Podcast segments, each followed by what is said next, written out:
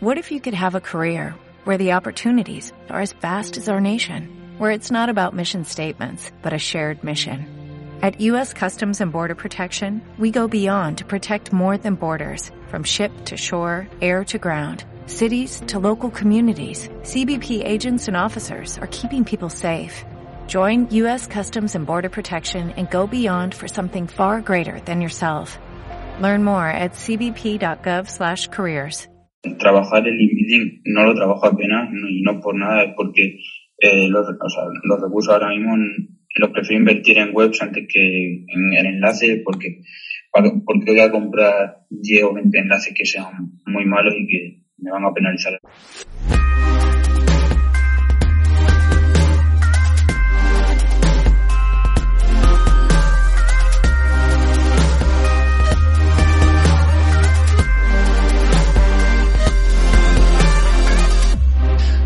¿Qué pasa guerreros del SEO? Vamos con una entrevista súper particular porque es una persona realmente joven, súper joven y bueno, me ha gustado mucho hacerla porque es en un formato totalmente improvisado. Es una persona eh, que yo no conocía, lo conocí porque ha sido alumno de SEO Warriors, también es lector de Blogger 3.0 y bueno, pues hemos tenido algún contacto a través de pues Instagram y Telegram, pero súper, súper puntual. Eh, incluso te diría de saludarnos y poco más, ¿vale? Entonces me gusta mucho este tipo de gente valiente que sin uh, previo aviso prácticamente se les dice, oye, ¿te atreves a contar esto? ¿Te atreves a contar qué es lo que haces? ¿Quién eres? En directo, en una entrevista conmigo, en una charla sin más, y luego enchufárselo a un montón de gente que seguramente lo escucha en el podcast y dicen que sí. Es el caso de nuestro amigo Manuel, una persona muy valiente. Ahora verás también por qué, ahora conocerás también su edad. Y bueno, si te gusta el SEO, si crees que esta historia puede motivar otras personas que también son jovencitas uh, y que quieren, digamos, hacer algo con sus vidas, más allá de lo típico, ¿no? Las típicas alternativas que nos enseñan, muchas veces ya obsoletas.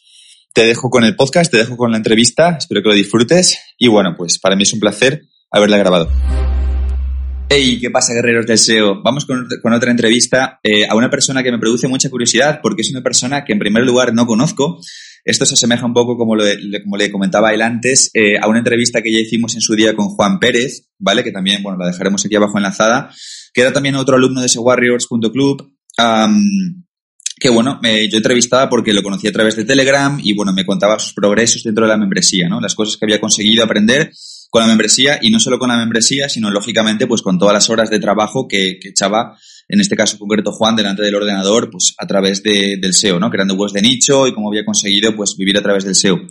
Es un caso eh, parecido, creo que el invitado que hoy nos ocupa todavía está en una fase de monetización más pequeña, ahora él nos contará, uh, pero bueno, ha conseguido hacer bastantes cositas, consume nuestros contenidos, ha empezado a, a aprovechar, digamos, muchos de los vídeos que nosotros hemos publicado en SEO Warriors, como hacer nichos de rank and rent, con el curso de Bandeso del Norte o con otra serie de cosas. Eh, pero además de esto, sobre todo, una cosa que a mí me inquieta mucho de él uh, es la edad que tiene, ¿vale? Es una persona muy joven y eso también, ya solo por defecto, el hecho de que esté metido con esa edad en el mundo del SEO me hace admirarlo o por lo menos eh, que me llame mucho la atención porque yo con su edad no sé qué hacía, pero de todo menos SEO seguramente. Así que nada, es una entrevista totalmente improvisada. Eh, dar paso por aquí a Manuel Martín, eh, alias Azote Liberal. ¿Qué tal, eh, Manu? Encantado de conocerte. Bueno, igualmente. Bueno, vamos a charlar un ratito por aquí y un poco lo que le decía la, lo que te decía antes fuera de micros, ¿no? Que no nos conocemos absolutamente de nada. en el no, sentido que hemos hablado por Instagram un poco y Telegram Eso es, eso es. Un poco. Es justo lo que iba a comentar, ¿no? Que hemos compartido unos cuantos mensajes por Instagram, por DM y por Telegram dos veces. Uh, y creo que nada más. Pero bueno, es un poco también la magia de este tipo de entrevistas, igual que fue el caso de, de, Juan Pérez, que tampoco le conocí. El primer Zoom que hice con Juan le dimos a grabar y bueno, quedó una entrevista improvisada graciosa, que yo creo que aportaba cosas chulas. Así que bueno, vamos contigo también. Eh, me gustaría que tu entrevista motivase a gente, tío, que es, que es muy joven, a chavales, ¿no? Que puedan empatizar con, con el perfil, ¿no? Con el, avatar que eres tú, por así decirlo, de una persona súper, súper joven que se inquieta y que ya se empieza a meter en Internet y a conseguir ya generar por lo menos tus primeros ingresos en Internet, ¿no? Que habrá gente que, que nos escuche que, que, quizás se pueda relacionar un poco con ese perfil. No sé si tan jóvenes como tú, pero que por lo menos se puedan acercar. Cuéntanos cuántos años tienes en primer lugar. Ahora mismo tengo 16 años y eso lo cumplo en febrero y no, eh, Vale, es, es, la verdad es que eres realmente joven. ¿Lo compatibilizas lo que haces en Internet con uh, formación de otro tipo reglada, clásica, tradicional, o cuál es un poco tu ocupación en ese sentido? Y ahora mismo, justo, o sea, directamente acabo de venir de clase, estamos haciendo una entrevista, me volver ahora mismo, o sea... ¿Tienes clase ahora? sí, sí, sí, o sea, eh, sí, sí, lo completé totalmente y, con buenas notas, la verdad. Qué bueno, o sea, ¿te, te, te, he hecho salir de clase para grabar la entrevista o no? ¿O lo tenías previsto de...? No, no, no. Me, me, o sea, estaba en clase de filosofía y he cogido el móvil, he mirado, he visto que me habías puesto el mensaje, he tenido que salirme cuando se ha terminado la clase y ahora tengo que volver ahí. Eh, eh, me dejas alucinado. Espero que a nadie que, escuche el podcast le siente mal. Bueno, por un lado, decir que la verdad es que no tenía conciencia de, eso en concreto, pero por otro lado, y, bueno, esto ya es una visión mía muy personal, em, yo normalmente eh, no, no, no, soy muy, muy, muy fan de lo que es la formación tradicional reglada, ¿vale? O sea, yo como todos la he atravesado. De hecho, recuerdo, tío, has hecho filosofía. A, mí las clases de filosofía eran de las que más me gustaban pero bueno, como una actividad lúdica, ¿vale? O sea, honestamente, no, nunca pensando en ganarme la vida con nada de ello. Y luego, bueno, pues eso, ¿no? Hice la carrera, hice empresariales que decían que tenían muchas salidas, ¿no? Estas cosas que se suelen decir, estas verdades asumidas, ¿no? Que, que a veces eran verdad quizás, pero hace 20 años, no ahora. Y luego me di cuenta que, era todo mentira y entré en internet, ¿no? Pero bueno, eh, nada, se me hace curioso, me parece una victoria haberte sacado de clase un ratito, por lo menos. No, o sea, no, no, por nada, ¿no? Pero tampoco tengo mucho problema en salir de clase porque se me da bastante bien y no soy... No, de alguna manera me cuesta poco entenderlo. O sea, no por nada, ¿no? Pero claro. no, no, no ningún problema. Hombre, si ya con eh, 16 años ya estás en Internet y encima generando algo de dinero, te aseguro que estás más avanzado que todos los que están en esa clase, que todos tus compañeros, al 99%, ¿sabes? Entonces, bueno, me parece interesante. Vale, cuéntanos un poquito eh, qué tipo de proyectos tienes en Internet, qué monetizas a través del SEO, de qué, de qué, de qué forma, digamos, ¿no? Monetizas un poquito, pues, eh, pues cómo te mueves, ¿no? Lo, que generas, lo que tú quieras contarnos un poco. Ahora mismo tengo, bueno, tengo varios nichos eh, y estoy preparando, son dos proyectos que me gustan, estoy preparando dos proyectos de Rank and Rent. Uno es de la zona en la que vivo yo, es bastante turística, tiene bastantes búsquedas además y, hay muchísimo muchísimo turismo. Entonces es como una especie de blog de viajes, pero con, para alquilarlo a empresas de aquí, espacio publicitario em, y todo ese tipo de cosas, con reviews, por ejemplo, positivas, alquilar esas reviews, páginas, los típicos leads para restaurantes. Vale, luego vendes los leads a, empresas con esa web cómo, cómo monetizas con esa web. es algo que estoy preparando porque también obviamente tienes que hablar con empresas de aquí pero por ejemplo, eh, vender leads de aquí hay hoteles y hay de todo, entonces vender esos leads de hotel a hoteles y ese, es el proyecto. Y luego también tengo otro proyecto en Rank and Rent que no le queda mucho para salir a la luz y eh, es un nicho que es bastante competido, pero que es como una, me lo quiero tomar como una especie de, reto para ver si lo consigo levantar. Y es el tema de abogados, no de abogados tampoco, es de crear sociedades, como crear empresas y después vender esos leads a, empresas que, abogados que, ayuden a la gente a crear esas empresas. Entiendo. ¿También trabajas con nichos de AdSense y Amazon afiliados, que son un poco los más conocidos, o todavía no tanto por aquí? Eh, sí, sí, tengo ahora mismo de Amazon afiliados tendré como cinco o seis nichos y de AdSense tengo dos o tres. Wow. Lo que pasa es que, o sea, prácticamente están hechos todos en cuarentena, ¿sabes? Eh, lo que hice prácticamente, o sea, en cuarentena me di una burrada de trabajar. Porque antes, o sea, justo antes de, la cuarentena, estaba haciendo mis primeros nichos y se me atrasaron bastante por temas de estudio y todo, se me atrasaron mucho. Ya entiendo. ¿Y qué te gusta más cuando trabajas, por ejemplo, AdSense y Amazon? ¿O cuál se te da mejor? ¿O con cuál te va mejor, digamos? De momento me va, me va bastante mejor y me gusta más trabajar con, con Amazon, pero quiero ponerme con, con AdSense a ver qué consigo sacar. Porque, o sea, con web informativas y todo eso, mm, o sea, no he puesto tampoco muy serio a trabajar en ello y quiero, quiero probar. Vale, entiendo. Con webs informativas, lo, lo, malo, entre comillas, o un poco el handicap que a veces tienen, es que necesitan mogollón de tráfico, eh, por lo menos el arquetipo estándar de web informativa con AdSense. Es verdad que una vez ya tienes pues el clásico mega nicho con muchas visitas informativas por, por inbound, ¿no? Tradicional, inbound, inbound informativo, uh, inbound marketing de, contenido informativo, quiero decir, eh, estable con AdSense, uh, suelen ser webs que también se valoran mucho. Por ejemplo, si tú vas a vender una web, el día de mañana, ¿vale? Tienes nichos y quieres venderlos. Seguramente te paguen más por uno que haya, que haya sido estable con AdSense, con un contenido durante mucho tiempo, que por un micro nicho de Amazon afiliados que dé los mismos ingresos, porque también se valora más. Pero del mismo modo en que esto ocurre así, también es un poquito más complicado llegar a, yo que sé, por ejemplo, hacer 500 euros al mes con AdSense con una web informativa, ¿vale? De contenidos, pues eso, de gente que entra a leer un contenido. Hay siempre atajos, ¿no? En esto con, con temas de AdSense. Eh, han estado mucho tiempo también muy de moda las famosas webs eh, o nichos call to click, nichos donde el usuario está un poquito más enfocado a hacer alguna acción, como comprobar algo, descargar algo, ¿vale? Pues checar puntos, lo que sea, o descargar aplicación, o descargar PDF, eh, que con menos tráfico monetizan más, pero suelen ser también más inestables. Uh, y bueno, luego pues lo, lo, bueno de Amazon afiliados es que sí, ¿no? Si te enfocas en webs uh, a poco que consigas un poquito de tráfico transaccional, ya generas un ingreso más rápido normalmente que AdSense, ¿no? Imagino que tú esto lo has notado. Tengo webs con, yo qué sé, 3.000, 3.000, 2.000, 3.000 visitas al mes que pueden generar más que webs con bastante más tráfico en AdSense. Claro. Y por eso es que levantar una web en AdSense tarda más, pero luego son más estables porque luego lo echamos afiliados son más, tienen como una especie de subida y bajada, ¿sabes? Tienen un pico y no todos, ¿no? Pero tienen un pico que ahí lo tienes que vender y no son tan estables como puede ser un uh por ejemplo, nichos, ¿no? Sí. Claro, totalmente. Bueno, ya estuve echando un vistazo también el otro día que me compartiste alguna de tus webs y tal. Eh, no estaban mal, la verdad. Veo que intentas simular un poco este concepto de tienda, ¿no? Uh, quizás, no sé, corrígeme si me equivoco. ¿Cómo trabajas un poco eh, la web de nicho de cara al copy, a la maquetación, a, no sé, el enfoque de los productos? Si quieres, cuéntanos un poquito.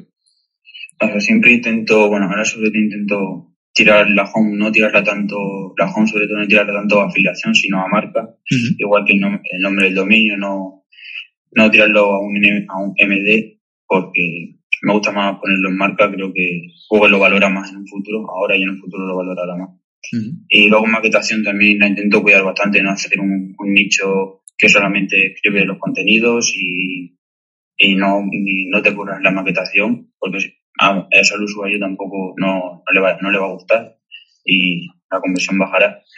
Y luego también intento enfocar no tanto a tipo los 10, por ejemplo, no hacemos afiliados, ¿no? Los 10 mejores productos de X o hacer tantos guías, sino más, más tiendas que sea más tipo, eh, que se posicione más para palabras de tipo e-commerce, que no sea, que no sea de montón, vamos a decirlo de alguna manera, no sé si me explico muy bien. Vale. Sí, sí, sí, se entiende.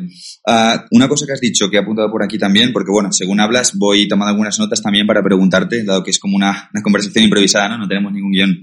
Eh, cuando has dicho que trabajas la home más orientada a marca, uh, tra ¿trabajas también link building, enlaces y... ¿O ¿Cómo enfocas esto?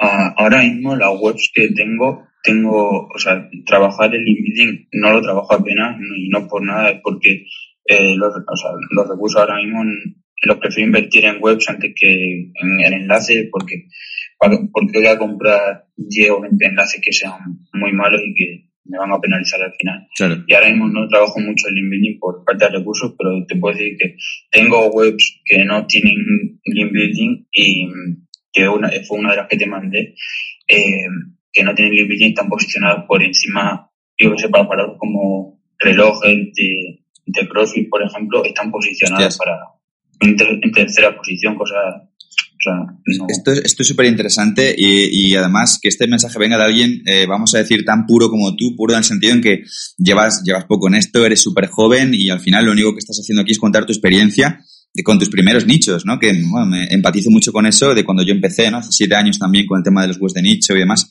Eh, es un mensaje que va a llegar a mucha gente también, ¿no? que es algo que además he escuchado en más profesionales de, del mundo de los nichos. En este caso, tú dices que concretamente no has trabajado el link building o que no has trabajado por lo menos de forma proactiva ese link building para esa web y que estás arriba para keywords que son, que son de, cierta competencia. La pregunta que te hago es, por curiosidad, eh, ¿tienes conciencia de si esa web tiene enlaces que le hayan llegado entre comillas, vamos a decir, solos por estar ya arriba? O, o, no, o no te paras ni a mirarlo no, siquiera. No, no, bueno, compré, compré un enlace que es verdad, compré un enlace, pero fue ya hace como cuatro meses o cinco meses, pero solamente un enlace, y eso se me había olvidado decirlo, pero sí compré un enlace, pero es simplemente eso, porque hay webs que tienen, yo que sé, técnicas de link building muy, muy buenas y estoy por encima de ellas. Pero claro. también por lo que te digo, porque el copy y todo eso está eh, enfocado no tanto a nichos, sino como más a tipo e-commerce. Y creo que también por eso Google me posiciona para palabras que no posiciona nichos normales. Mola, mola mogollón. Yo creo, ¿vale? Y aunque esto no se puede generalizar a todos los nichos ni a todas las keywords, pero que hay muchas veces que este componente de, de responder el search intent, o sea, lo que es la intención de búsqueda bien, tiene mucho más peso que el inbuilding o que este SEO tradicional que conocíamos como ve y compra enlaces y apúntales con keyword exacta, eh, que viene de tantos años atrás en el SEO. No digo que siempre, ni que sea una verdad absoluta, pero eh, cada vez lo veo más. Y lo, veo también en socios míos o, en gente que en SEO Warriors sabemos que tienen nichos que los trabaja también de forma profesional, ¿no? El hecho de hacer bien la web, responder bien la búsqueda, hacerlo mejor de lo que lo hace tu competencia al final. Así que nada, muy interesante. Al final, a ver, yo no digo que el, el link building no funciona porque está claro que funciona y está claro que posiciona. Hay gente como José Márquez que hace, le mete el link building y tiene webs impresionantes, ¿no? Pero también creo que hay ciertas cosas que se pueden posicionar sin, sin gastarse miles de euros en enlace. Muy interesante. Vale, también te quiero preguntar, eh, ¿cómo conociste el mundo del SEO, el mundo de Internet y también, sobre todo, cuándo lo conociste? Porque eres muy joven, ¿no? Eh, se me hace curioso esto. Sí, a ver, eh, la historia verdadera viene un poco desde que yo empecé con 12 años con, eh, como te dije, con con la bolsa, con trading, y yo no, no, invertía dinero real, invertía en ficticios. Y yo llegó un momento que decía, a ver, muy bien que yo estoy aquí, con, soy muy bueno, todo lo que tú quieras, pero yo no gano dinero. Entonces me, empecé a programar. Eh, y empecé a programar, a partir de ahí pues empecé a ver vídeos de Romo Alfón, empecé a leer tu blog, empecé a ver vídeos en YouTube y a partir de ahí pues ya, ya empecé con, con el tema de nicho. Qué bueno. Joder, desde, desde súper joven. Se imagino que cuando tú empezabas a coger estos hábitos, tus amigos, ¿no? La gente que te rodea de alguna forma en tus círculos, no, no tendrían nada que ver, no lo entenderían o, y les, les, sorprendería mucho si tú se lo contaras, ¿no? Imagino, no sé. Serían dos mundos distintos. a ver, en mi, en mi, lo que es mi familia, eh, sí lo entendían perfectamente porque mi padre, o sea, mi padre, mi madre y todo eso lo entendían perfectamente porque mi padre siempre ha tenido empresas, ha sido, y él me, o sea, me enseñaba y lo entendido perfectamente, pero obviamente yo a mis amigos y mis compañeros de clase no saben nada. O sea, yo no voy diciendo todo esto porque vamos a decir que la gente es muy envidiosa. Vamos a. Vale, vale, entiendo, no, y más con esa edad y que, que bueno, pues te faltan normalmente, ¿no? A esa edad, quiero decir, no, no digo que sean todos los casos, pero te faltan muchas tablas por coger uh, y todo se puede interpretar mal, quizás. O sea que, bueno, supongo que haces bien en tener esta, esta postura discreta en este sentido. Uh, también tienes tu web Azote Liberal, que fue, creo que de las primeras que me enseñaste. Cuéntame un poco más sobre ese proyecto. No sé si lo usas como blog personal, creo que hablabas de economía, no sé, da un poquito eh, ese proyecto, por más o menos lo mismo también el inicié, o sea, la economía también llevo leyendo libros de teoría económica y todo eso desde prácticamente creo que tenía 12, 13 años. Entonces, eh, en cuarentena dije, a ver, sé de economía y por temas de conocimiento y por qué no, por qué no monetizarlo y ganar dinero con ello.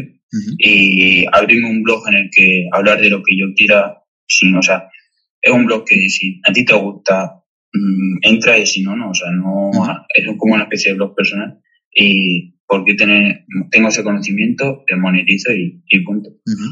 Muy bueno. vale, también te voy a preguntar eh, la pregunta de rigor, ¿no? Porque esto también lo hablamos antes fuera, fuera de micros. Bueno, no, realmente lo hablamos por Telegram en su día. Uh, el hecho de, de, estar en la comunidad de SEO Warriors, eh, ¿cómo te ha impactado un poco estar ahí? Es decir, ¿qué es un poco lo que tú has bebido del contenido que hemos hecho, o dame feedback si quieres, ¿no? ¿Qué es lo que más has aprovechado? Que me contaste su día un poquito, pero si quieres cuéntame otra vez para que llegue a la gente. Eh, en Saguardio creo que comencé antes de la cuarentena. Y sí, antes, dos meses antes o algo así. Y la verdad es que ha sido, ha sido un cambio radical porque por mucho que tú seas autodidacta o tú intentes ir por tu, por tu cuenta sin que nadie te diga nada, al final la información está desorganizada y Software me, ayudó a organizar la información y saberla aplicar. Nichos como lo que estoy preparando de Rank and Rain eh, son gracias al curso de, de Iván del Norte, creo que lo daba, de Rank and Rain. Y la verdad, la comunidad también es, o sea, buenísima, o sea, está todo, eh, la comunidad es muy buena en Telegram, todo el día compartiendo cosas, hablando de, todo y las reuniones, los jueves, los directos también. Qué bueno.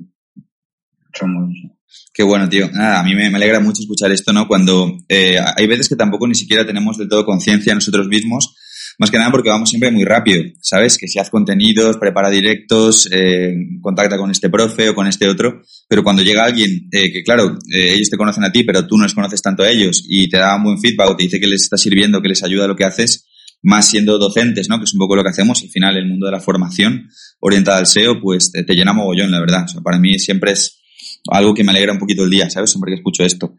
y, una, y una cosa se me, ha se me había olvidado decir, es que la clase que hay en el roadmap de consultor de gestión del tiempo, que la das tú, creo, sí, eh, con, con el tema de time blocking, Todoist y todas esas cosas, la verdad que me ha ayudado, me ha ayudado muchísimo.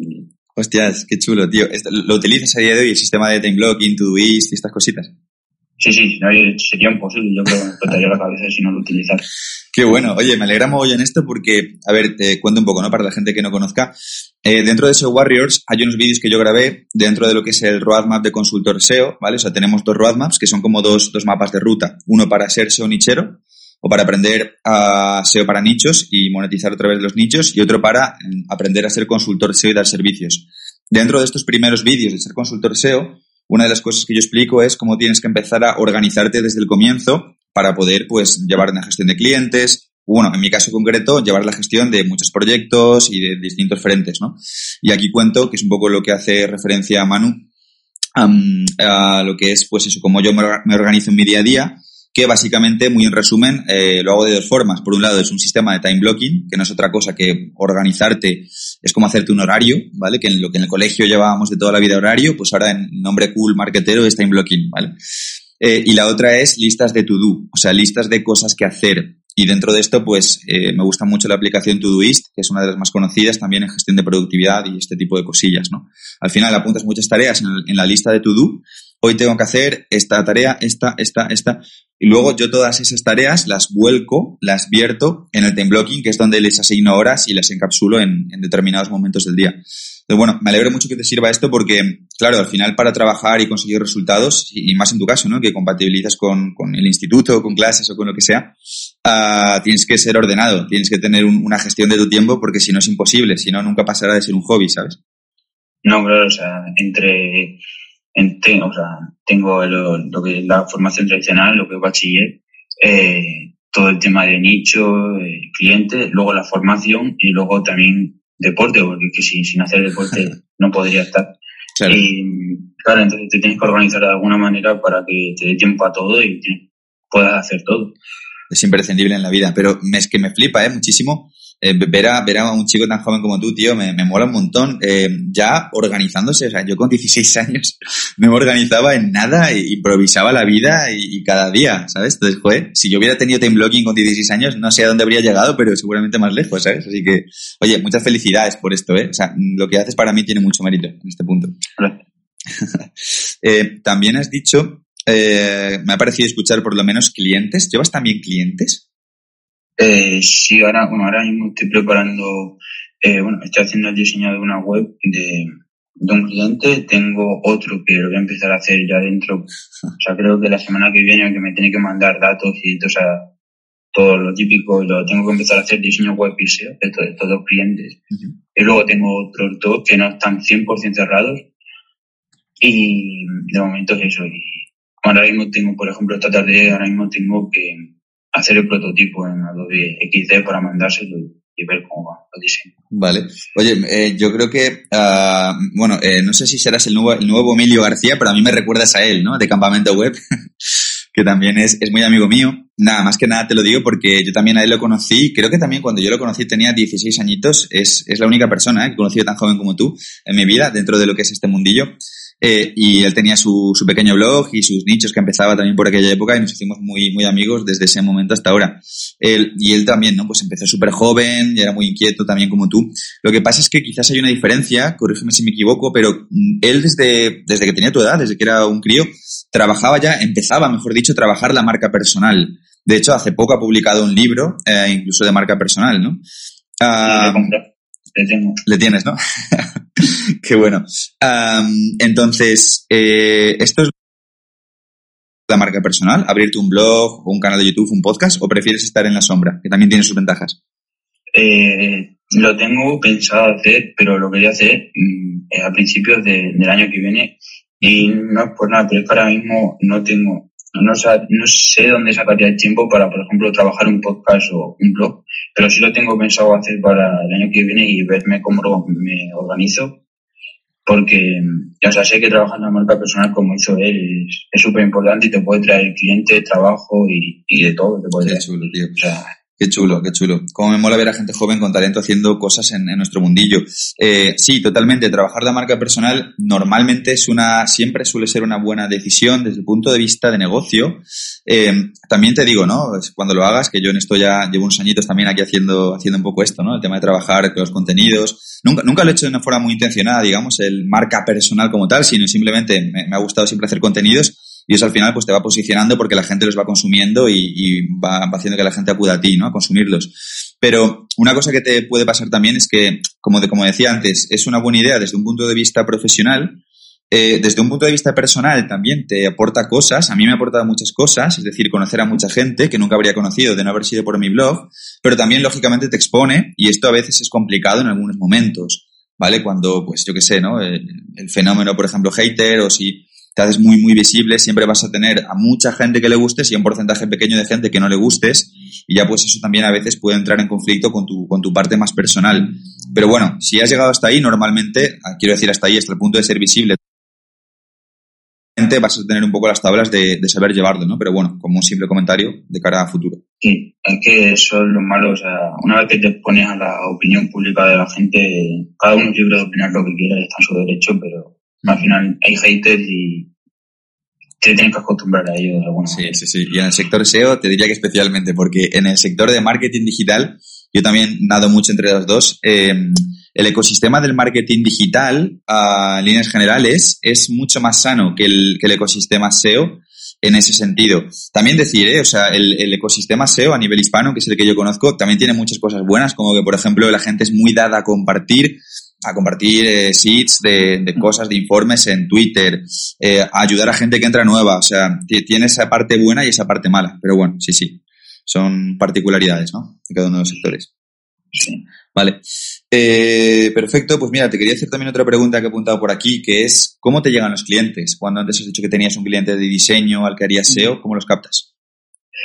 ahora mismo son gente, vamos a decir, alguna manera cercana a mi familia y o sea es para lo quiero hacer lo quiero hacer sobre todo a un bajo precio o sea prácticamente muy bajo precio y eh, para ir cogiendo un poco de de, de, formación de alguna manera, experiencia, pero si me llaman sobre todo porque son gente cercana a nosotros, gente que conocemos, gente que, yo que sé, mis padres le dicen a unos amigos, oye, mira, que Manuel hace tal, y al final esa persona conoce a X que quiere una web y me dice a mí, o sea, son gente cercana de alguna manera. Vale, sí, el boca a boca de, esos primeros contactos iniciales que derivan de tus círculos, ¿no? De familiares o lo que sea. Entiendo, interesante. Bueno, ya en un futuro si lo escalas ya tendrás o por marca personal o por tráfico o por cualquier otra vía, pues tu, propio modelo de captación de clientes. Vale, tío, pues mira, si te parece lo vamos a ir dejando aquí. Eh, ha sido, no llega a media horita, casi media horita de, entrevista, que bueno, creo que no está mal para haber improvisado los dos la conversación y tal. Eh, y nada, bueno, creo, creo que las cositas que, que, también yo tenía interés en que se vieran reflejadas se han, se han quedado bien reflejadas, pues eso espero.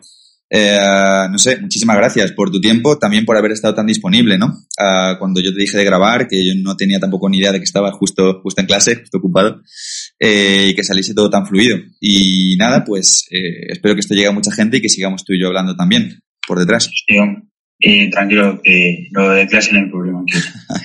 Ahora vuelvo y ya está. Genial, pues muchas gracias Manuel, vamos hablando, gracias por tu tiempo, compi. Adiós. Un abrazo, adiós.